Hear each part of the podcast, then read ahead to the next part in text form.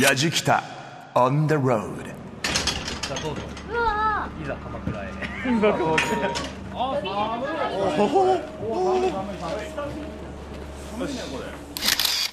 やじきたオンザロード旅人の吉木由美です。今私はですね、えー秋田県横手市の鎌倉間のまさに鎌倉の中にいます。マイナス10度です寒いです。今回はですね秋田美人の秘密を探る旅。秋田が美人が多いというのには謎があるということでここ発酵文化の街なんですね。内面から綺麗になろうということなんですがもう寒さで私は凍えてしまいそうなんで早速行ってみたいと思います。やじきたオンザロード耳で感じる旅番組ご案内役の中田美香です。この番組は日本全国津々浦々そこに暮らす方々との出会いを通じてその土地の魅力ゆったりと流れる時間をお届けする旅番組です。さあ今回も秋田美人がテーマ。旅先は鎌倉焼きそばの町として有名な秋田県横手市です。一年中鎌倉を体験できる横手市ふれあいセンター鎌倉館でレポートをしてくれました。旅人吉木由美さん。寒そうでしたね。さあその横手ですが今麹の町としても注目が集まっています。この麹が健康の源であり美の源であるはずということで旅人吉木由美さん秋田横手に残る伝統の麹文化を探る旅に出かけます。題して秋田美人の秘密を探る旅。横手発酵文化。旅の模様は番組ホームページの動画や旅日記でも楽しむことができます。ぜひホームページチェックをしてみてください。麹ということで吉木さんも大好きなあれ登場するんでしょうか？やじきた on the road やじきたオンザロード耳で感じる旅番組。今回のテーマは秋田美人の秘密を探る旅横手発酵文化です。旅人は吉木由美さん。ここ最近塩麹がブームになりまして麹自体脚光を浴びていますよね。でも麹ってそもそも何なんでしょう？まず食品を発酵させるためにはカビや酵母などの微生物が必要ですよね。その微生物の一つである麹。これはお米とか麦などを発酵させる麹カビを繁殖させたものです。麹カビは自然界に広く存在していてでんぷんタンパク質脂肪を分解するので古くから発酵食品の製造に利用されてきました。ちなみに発酵と腐敗の違いですがこれは人間にとっていいのか悪いのかつまり安全で美味しいかどうかなんだそうです。まあそりゃそうですよね。さあその麹文化が古くから根付いている地域が横手周辺です。なぜ秋田県の横手周辺でこの麹文化が栄えたんでしょうか？その謎を探るため旅人の吉木さんまずは発酵文化の啓蒙広報活動などを行っている横手発酵文化研究所のメンバーのお一人松下大輔さんにお話を伺いしました。さあまずは横手と発酵文化のつながりについて伺ってみたいと思います。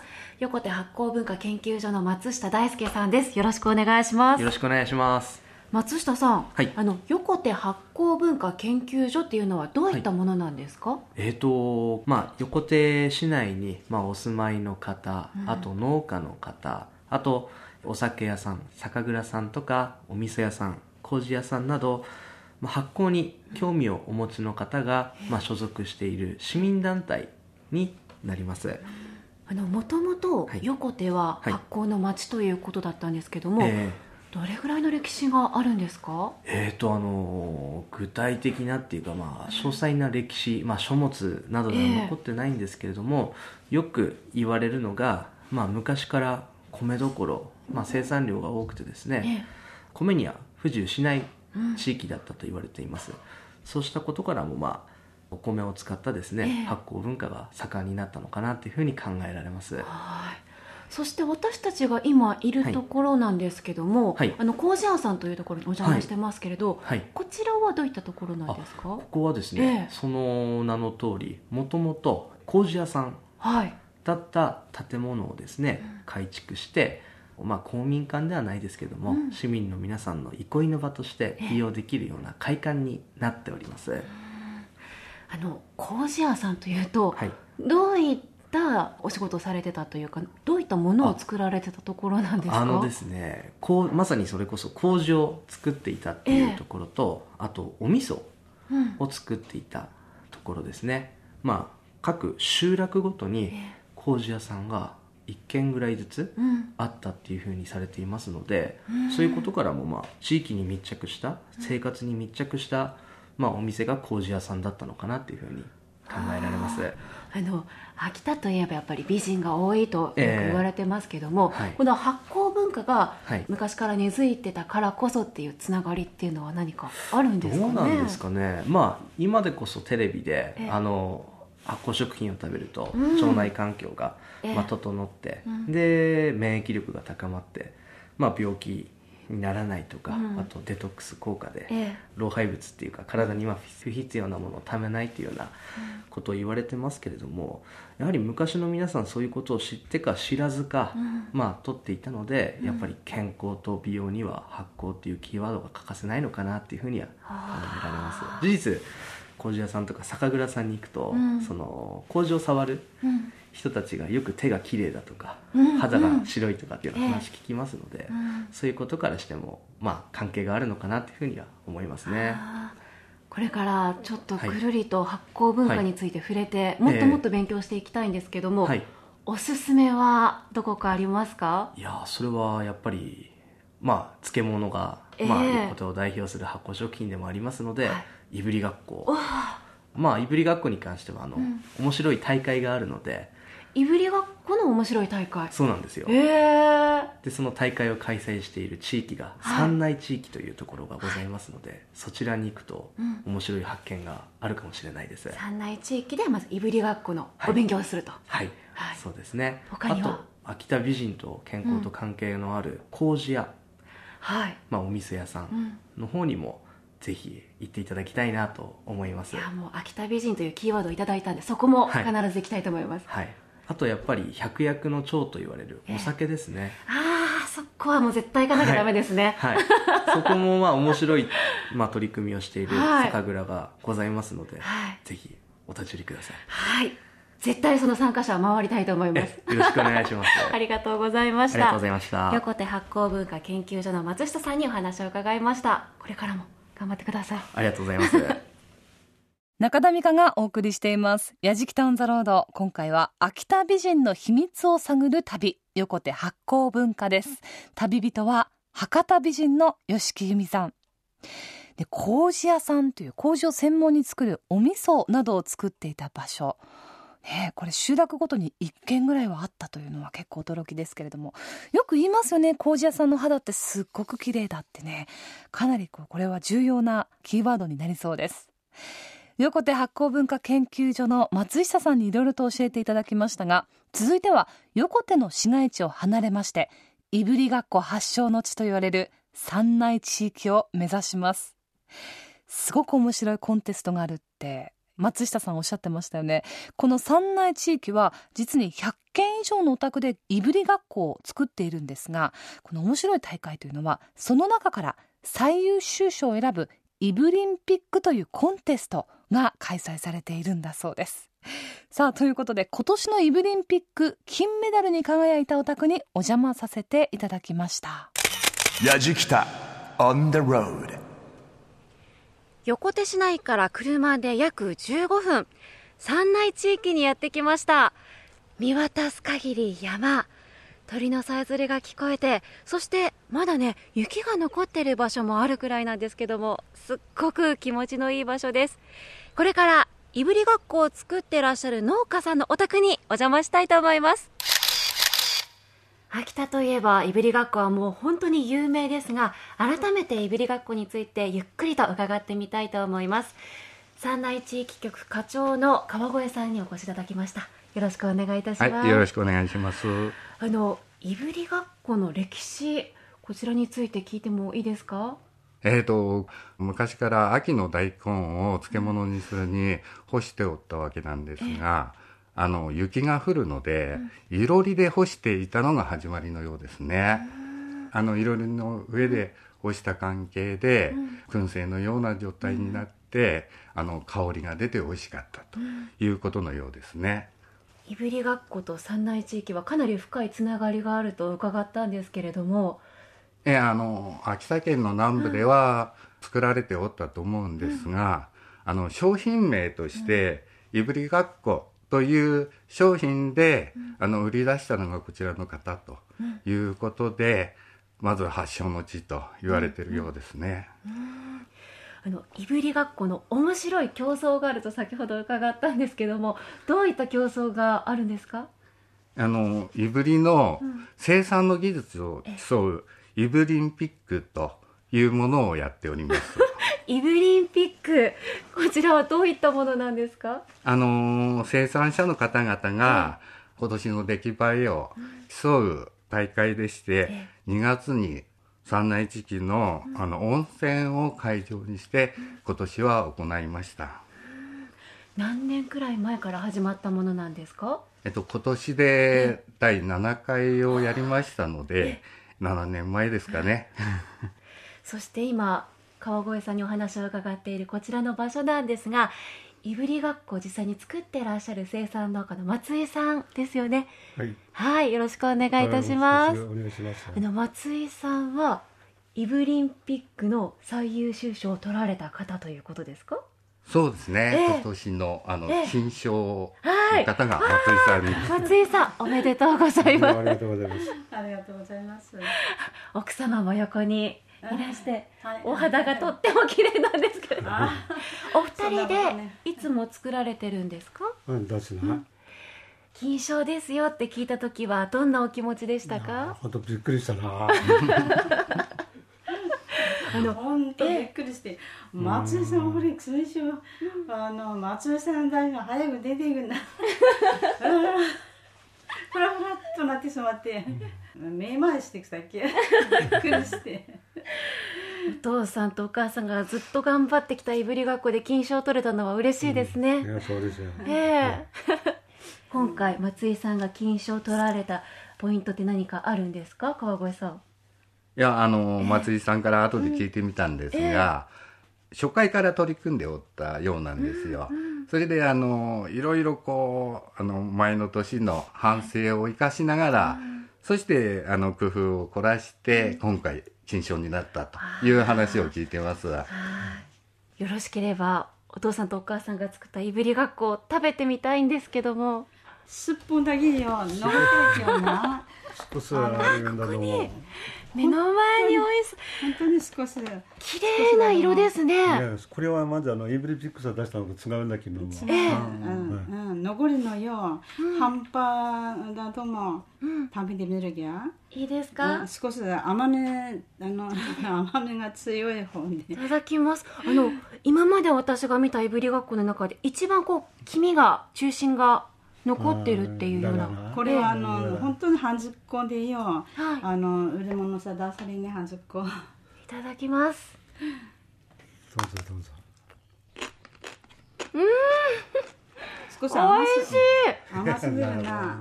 あのいぶりがっこでみずみずしいっていう表現はおかしいのかもしれないんですけれどもあのすごくジューシーな感じの大根の甘みが残ってますねこれは添加物が入ってるので、うんこのいぶりがっこはどういったところにあのポイントを置いて作られたものですか？だからね、いぶすがだな。うーんはい。こういぶくせくないように、のこう皮がつっていうか。そういうふうにやるのはまず。材料の方はみんな同じだびから。うんただそれだけだなと思って。ここでそれやったわけなんです。今あまりに美味しくてスタッフみんなでボリボリボリボリと。もういい音を響かせてますけど。残りのスープこのぐらいずつあの半端に袋さ入らなかったのな、それ取っておいたな。たまたま出てきた気がして。美味しいです。松井さんのこの作られたいぶりがっこっていうのはどちらに行けば買えるんですか？うんとやっぱり水の駅とかあの 早苗ちゃんだな。あの道の駅。三内というところに農家さんの直売所があるんですよ、それから愛野の温泉あの鶴ヶ池荘の前にも早苗ちゃんっていう直売所がありまして。可愛いお名前です そうです。わ、ええ。そちらの方どちらもあの農家さんの野菜とかいぶりがっことか、あの売ってますんで、ええ。そちらの方でお求めいただければと思います。いやー松井さんの愛情のこもったこのいぶりがっこ、たくさんの方に召し上がっていただきたいですね、ええ。うん、まあみんなにこう美味しいって言われるような、うん。そういった学校をまだ長く続けていきたいなと思っています、お父さん、はい。お母さん本当にお肌が綺麗で秋田美人と 言われますでしそんょ？なこと言わないでください夫婦円満の秘訣は何ですか？さあなんだめな。やっぱりこの地域にいるとどんどんどんどん仲良くなっていくんでしょうね。うん。いやーもういぶりがっこそしてお父さんとお母さんの仲の良さええ。存分に味わわせていただきました。いやいやどうもどうも。さあいぶりがっこについて、えー、山内地域局の川越さんとそしてイブリンピックで金賞を取られました松井さんご夫妻にお話を伺いました。お茶まで出していただいてありがとうございます。ちょっとゆっくりとさせていただきたいと思います。今年のイブリンピック金メダルに輝いた松井千恵さんご夫妻のお宅にお邪魔をしまして横手市山内地域局川越仁さんとともにお話をお伺いしました。いやー松井さんご夫妻のお話はほのぼのとしていて癒されますよね。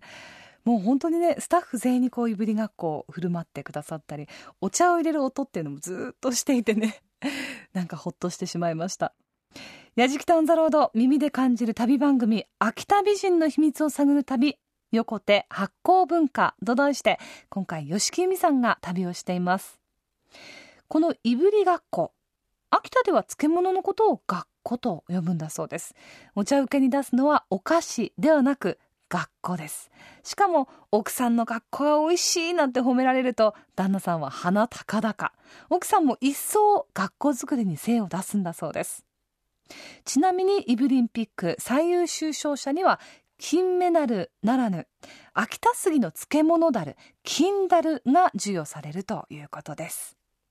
さあ続いては横手市で麹作りの代行をする専門店としておよそ100年の歴史を持っています。幅麹店さんへ伺いました。佐々木喜一社長にお話をお伺いします。やじきた on the road もっともっと発酵について詳しく知りたいということで幅麹店さんにお邪魔しています。お話を伺いますのは社長の佐々木喜一さんです。よろしくお願いいたします、はい、よろしくお願いします。あのまず入り口の方にえ大豆米預かり所とあったんですけれどもこちらあの先ほど私もお話を伺ったばかりで麹屋さんでそうやってお米や大豆を預かってお味噌に作るっていうことですよね。そうです。あの、お味噌の素を作るっていう。うん、ねで、それから熟成をして、そして食べるように。な熟成の過程まで、えー私の麹屋が代行するっていうような仕事なんです。昔は各ややが自分のところで豆を煮て、で自分のところで麹を作って塩も入れて、で仕込むっていうのが普通だったんです。私らがその代わりをするようになったのは、多分多くを言えば戦後が主なんです。その大事に作られた麹菌。麹でお味噌だったり、はい。お醤油だったりっていうのを作られてると思うんですけども、はどういったものがありますか？もともとは麹が基本ですので、あとは塩分を加えるとかそれからあの、まあ、漬物にする時には少しのお米である程度甘さを増すでんぷんを透過させることをして提供するとか。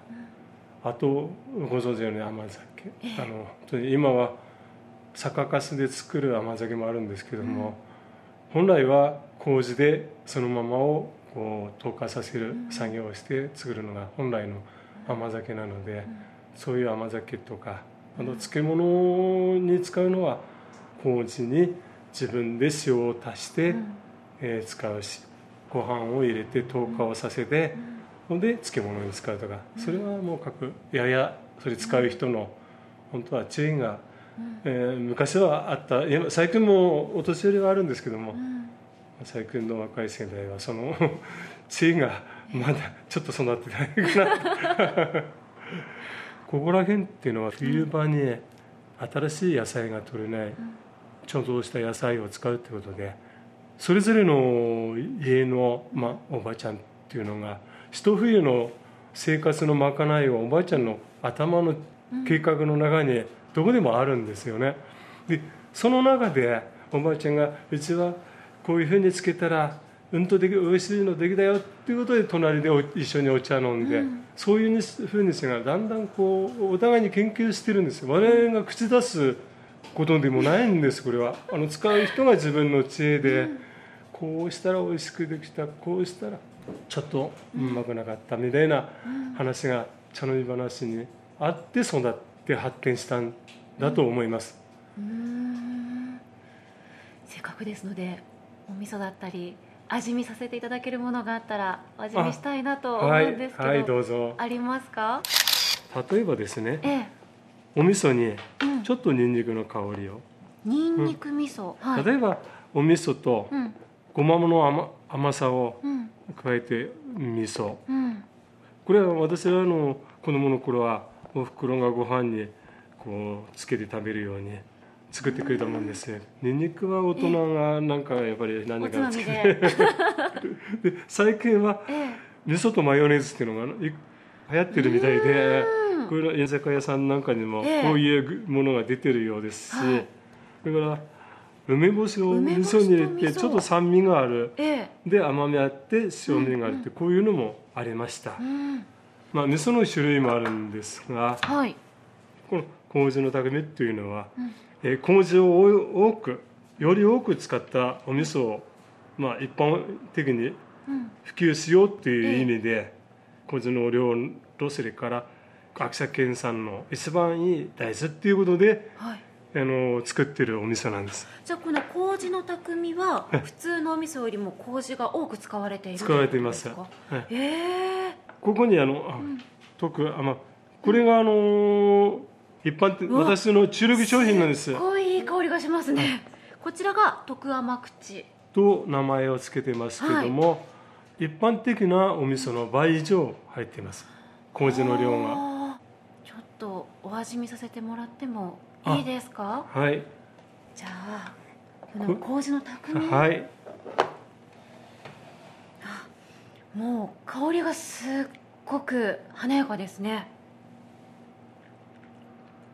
うん甘い。それは多分甘さを感じる味噌だと思うんです、あの普通に思っているお味噌の感覚で口に入れると口の中がびっくりしてしまうぐらいほわっと甘みが広がりますそうですねねもうなんか生まれた時からお味噌は買ってお醤油も家にあってっていうような時代に生まれちゃってるのでなんか全て見るものが新鮮でこうやって作られてるんだっていうのを今うん。全部が楽しいですね。お話あ伺ってて。か。たくさんのお話ありがとうございました。幅高地店の社長の佐々木喜一さんにお話を伺いました。ありがとうございます。ありがとうございましたやじきた on the road やじきたオンザロードを耳で感じる旅番組。今回は秋田美人の秘密を探る旅横手発酵文化と題して吉木由美さんが旅をしています。秋田美人の美しさの秘密を知るため横手の発酵文化を探っているんですが、まあ、いぶりがっこお味噌ときましてお次はお酒です。創業元禄2年1689年つまり300年以上の歴史のある造り酒屋日の丸醸造へ伺いました。この日の丸醸造さんの代表ラベルといえば満作の花。この旅に同行した我が番組のプロデューサーも大ファンというブランドです。そして吉木さんも大のお酒好き。酒蔵を見学させていただけるということでやじきた一行テンションも一層上がります。お酒好きな私としては本当に楽しみでございます。日の丸醸造さんにお邪魔しております。社長のあ佐藤です。はい。こんにちは。よろしくお願いしまます。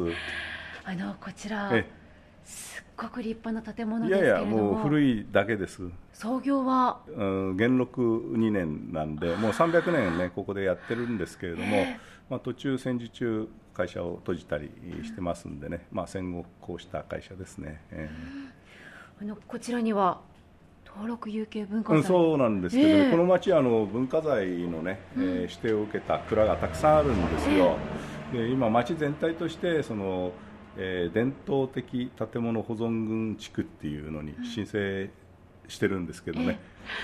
私実は、えお酒は本当に大好きでほぼ毎日いただいてるんですが、ええ。酒蔵に来るのは初めてえなんですよ、そうですか。はい。じゃあバッチリ案内しなきゃいけないですね。ええ社長ついていきます。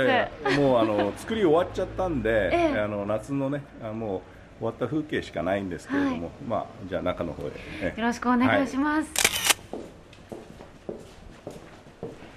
今ここ工事してるんですよ、はい。でここは精米所というところで,、えで日本の酒っていうのは必ずお米をまず削るんですよね、ですからあのこの精米所って非常に大事なんですけれども、この精米を他でねアウトソーシングしてるところもあるし、自分のところでもあるするっていうか、そこが一番分かれ目のポイントですよね。自家精米するかっていうね、でうちでは全量一応自分のところで精米してるんですよ、ええでなんで精米にこだわるかっていうと、年によって米っていうのはあの硬かったり、柔らかかったりっていうもう年々違うわけですよ、でそれ外にねあまり出しちゃうと、もう経済効率だけでどんどんどんどんうん硬い時にでもスピード出して上げて割れたりするんで、はい。まあ、そこは自分のところでやるとコントロールできるという。でご覧のようにねいまだにこうわがまっていうか昔の釜でお米を蒸してね、でこの町はね水道ができたのが67年前なんですよ。ですからいまだにみんな井戸水で生活してる。でそこにもうちの井戸が一つありますけれども、この敷地の中に4つ井戸があってこう洗い水とか仕込みの水水ってこう使い分けてるんですよね、うんこれ井戸です、あこちら。はいがこれがね、ええきいいですね、えあとそちらがあの昔ながらの釜なんですけどね、うんお米をあのうんお酒は、うん炊くんじゃなくて蒸すんですよ。ですからおこわ状態にしてそれに、えー麹菌をかけたりしてお酒ができていくっていう。でここで蒸したお米をはい。それぞれ麹の部屋と、あと酒母っていう部屋と、はい。それからあもろみの部屋にこう分けてね、ええ。使い分けるんですよねここは酒母室って書いてあるんですね、はい。お酒のお母さんって書いてあるんですけれども、包んであげましょう。優しくねって書いてますね。でここが酒母室でこの小さいタンクにアルコールのその酵母を添加して、えー最初にまあ子供でいうとここがちょうど解任する部屋っていうかな。そういう感じですよね、うん。でこっちがあの酒蔵仕込み蔵ですね。で小さいタンクがこう並んでるんですけれども、この白いタンクはね、えー冷蔵できるようになっててできたお酒を今、まあ、こうやって温度調節しながら、あの保存してるんですよね、えー。でお酒っていうのはあのうん子供と同じでね、大きく仕込むよりも小さくこう手塩をかけてやった方が美味しくなるんですよね、ですからうちではこのお900キロおっていうタンクなんですけれども、えーお米を900キロ入れて、えー、大体これで1200300本うん一升瓶でねできる、うん。まあでもすごくお酒を作る規模としてはすごく小さい規模、うん。こっちがねこのこれが内蔵っていうやつなんですよね、で家の中に蔵があるじゃないですか、はい。普通は蔵ってこう外蔵って言って、あの外にむき出しでね北方もそうでしょうし川越なんかも倉敷もねみんな白壁のこう蔵があるんですけどこの町の蔵はねこう雪から守るために家の中にこういう蔵があるんですよね。あこれ満作の花なんです。で花散った後にこういう葉っぱがね、もう切ってあるんですけどニョキニョキ出てくるんですよね、春一番にあの咲くっていうのを、ま、秋田弁だとまず咲くっていうのがまんずまずっていうんですけどね、まんず咲くっていうことでまず咲く花っていうことで満作の花っていうお酒を作って。るヤジキタ On the road 社長待ってました。いやこの時を。お待たせしましたまずはね、はい。あの満作の花のね、え 2, 年2年寝かしたお酒なんですけれどもうちの一番のなんかベストセラーっていうか。満作の花。はい。いただきます。どうぞ。もう香りが華やかですね。まああの少し穏やかになってるんですけどね。こうでうもわーね美味しい。ありがとうございます喉の奥の奥まで染み渡ります。あなんかおつまみでもあればいいんだけどね。いやー残念です。こんなにフルーティーなのにすっごくアルコールもしっかり感じられてこれが一応ね、ええ。寝かして。でそれの原酒になるのが、まあ、大体こちらの方ですけれども、うん。あありがとうございます。帰次は帰三里。えみこれはね三里っていうのはお米が三里錦っていう米で、はい。まあ、米の名前にしてあるんで同じ満作なんですけどね、ちょっとあの先ほどの満作と比べると色が、うん。黄みがかってるような、ええ。こっちは原酒になるんでこっちはまたおすっきりしてねちゃんとコクがあるのにすっきりしてますね、もうなかなか表現があそうですか？本当ですか？本好きなんですねじゃあね。好きですね。あ口の中いっぱいにね今香りがすごい。米っていうのが広がってます。そうですね。この三里っていうのはねジューシーな感じがねうん。すごく強く出るおお米なんですよね。だからそういう面ではその通りだと思いますね、うん、であともう一つは次がこれは満作の花の純米吟醸のあ銀丸っていうやつなんですけれども、こっちはまたちょっと違う。同じ満作の花でええもこれも原酒なんですけどねすごい優しい今度ふわっうんこっちのは柔らかい、うん。あの先ほどいただいた満作の花が、まだあの少女だったら、うん。うんこちらも30代ですね、そうですか。はい。そろそろちょっと個性が出てきちゃったなみたいな。ああ私こちらの満作の花の方が。あいいですか、はい。じゃあ今こう東京で売ってる、はい。売り出したうんこれ季節限定のお酒で超限定。うわーもう超限定って絶対もうすごいですよね。これはねこれも原酒です。でも1年寝かしたんで原酒らしさっていうのはもうわーねすごい。か 感じないでしょあまりね、うん。あのお水みたいにスーって入っていきますね、おー。でも原酒です。ねいや今回たくさんの秋田美人とお会いしたんですけども,、ええ。もうその方たちがみんな口を揃えていったのがやっぱり秋田の美味しいお酒を必ず飲むと美しくなれるんだよと。あのそれはね、えあると思いますよ。あの麹っていうのはね、い。色がやっぱり白くなるんですよね。ですから秋田のあの 人が色白だっていうのはもちろん日に当たらないっていうこともああるんですけれども、うん、ここら辺でお味噌汁に使うこあのお味噌はね、麹を3倍使ってるんですよ、ええ。あ味噌屋さん行かれましたよね。たった今行ってきました。うんですよね。ええ。であそこの麹なんかももう本当に3倍ぐらい使ってであれ毎日飲んでるわけですからだから色白くなるっていうかね、綺麗にならないわけがうん、ないですよね。それで水がいいでしょ、ええ。いやーちょっとね私はまだまだ帰りません。お酒を楽しんで帰りたいとあゆっくりしててください佐藤ジョージ社長ありがとうございましたや本当今日は遠いところよくお尋ねいただきましたありがとうございますいやー、吉木さん、本当に美味しそうにお酒飲まれてましたよね。もう、一つ一つのコメントを受けて私飲みたくなってきました。で、社長も一生懸命手塩にかけたお酒を吉木さんが本当に美味しく飲むもんだから、すごくね、嬉しそうなのもね、感じられました。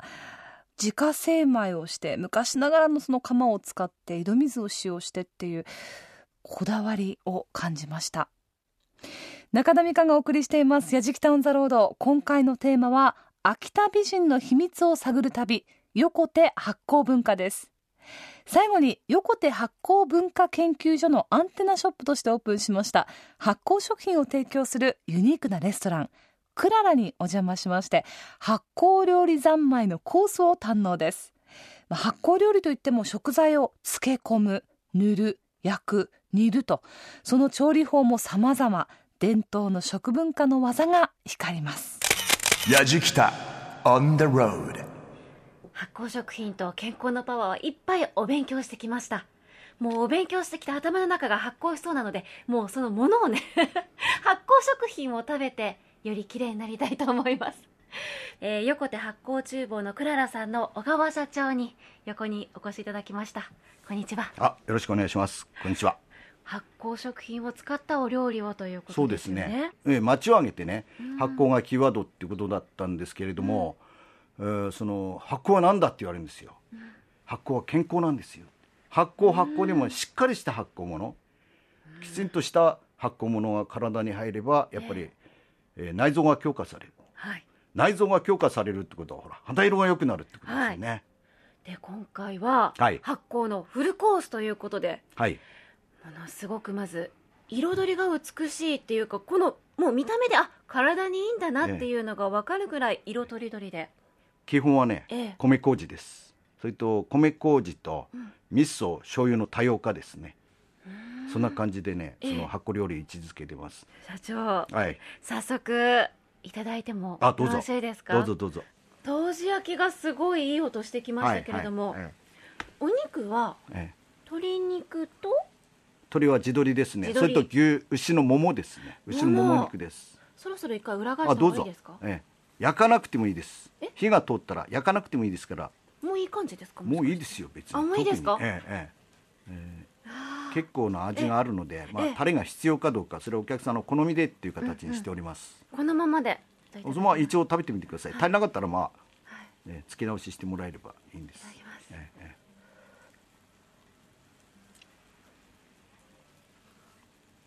うんどうで。すかね。ねおいしい。ああ。柔らかくて。馴染んで。もらえそうで。すか。お肉が。ええ。一噛み一噛みで。はい。ちぎれちゃいます。あら、そんなに？うん。あだからといって弾力がないと歯ごたえがないわけじゃなくて、繊維の中の中まで染み渡っているって感じです。あ、よかった。そんな風に言ってもらえれば。あ、ちなみにその当時漬けの材料ですけど、酒粕だけじゃないです。酒粕ですね、味噌ですね、うん、ヨーグルトですね、あと野菜にフルーツですね。そんな感じです。宝庫ですね。ええ。いぶりがっこをいただいてもいいですか？どうぞ。うん、いい音ですね。立派な歯をお持ちで。はい。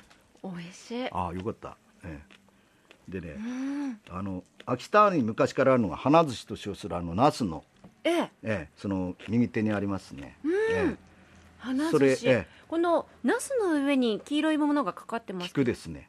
菊の花、ええ、ナスの切り口厚めにバッと輪切りにしますね。それに間にご飯を詰めて、ええ、その菊の花乗せて、うん、ええ、ご飯っていうのはあの炊き上げたご飯ですけども、ええ、それと麹も入ってるはずですね。うん、ええ、それで漬け込みするんですね。それで冬の保存食ですね。ええ。いただきます。なんかしょっぱいですよナスの色とこの菊の花の黄色と赤い、はい、この鷹の爪、ええ。え、彩り綺麗ですね。わ。しょっぱいですよ。それ一切れそのままだったら。大丈夫ですか？すごい鼻に抜けるこの香り。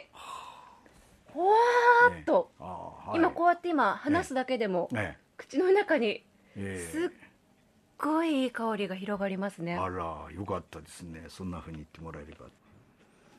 こうやってたくさんの美味しいものをいただいて、はい、体がきれいになって喜ぶっていうことですよね、そうですね。そうですね、うん、本来自分の持っているものが自然な形で何らこう強制を加えることなく対応するっていうのがすごくいいじゃないですか、ね、いや本当に美味しいものをいただいたっていうよりも、エネルギーを全部摂取したっていうそんな気分ですね今。すごいすごい表現ですね。ええええええ本当に美味しいお料理ありがとうございました。いやこちらこそありがとうございました。はい、横手発酵厨房のクララの小川社長にお話伺いました、まずまず秋田美人の秘密を探る旅と題して、えー、横手発酵文化を一生懸命学んできましたけれども学ぶ必要なんてないんですよ。だって秋田に来ればもう心の底からあ美しいってこうなんだなっていうのを会う方一人一人に教えてもらったような感じがします。一番心に残っているのはいぶりがこの生産者の松井千恵お母さん。もうね本当に大好きです。あ秋田美人ってこういうことを言うんだなっていうのをやはり一人一人の方がもう行動で示してくれて深いところでこう包み込んでくれる見た目じゃない心そして発酵食品を食べることでどんどんどんどん若返ってより美しくなるんですね。私多分綺麗になったと思います。というかこれからもっともっと真の意味での美しさを学びたいと思います。今ですね私は道の駅十文字に来ています。東京に帰る前に秋田のいいものをたくさん買って帰りたいと思います。本当に楽しい旅でした。屋敷タウンザロード旅人は吉木由美でした。矢敷北 On the road. Grooves and moves your day. 秋田美人の秘密を探る旅横手発酵文化と題してお送りしてきました。矢敷タウンザロードいかがでしたでしょうか？今回は横手の発酵文化を通して秋田美人の謎を探りました。やっぱり麹の持つ底知れぬパワーというのを改めて実感しました。今回その発酵食品を作る方々麹味噌お酒。みんなこう人間味あふれる優しくて素朴な方ばかり。その方々に育てられた麹っていうのはさらに私たちに美と健康をもたらしてくれるんだろうなということを感じました。いやーぜひ横手の発酵文化私も体験してみたいです。今回の旅の様子番組ホームページの動画や旅日記でも楽しむことができますのでぜひホームページご覧になってみてください。放送終了後にはポッドキャストでも配信をしています。アドレスは www.jfn.co.jp スラッシュやじきたです。やじきたオンザロードご案内は中田美香でした。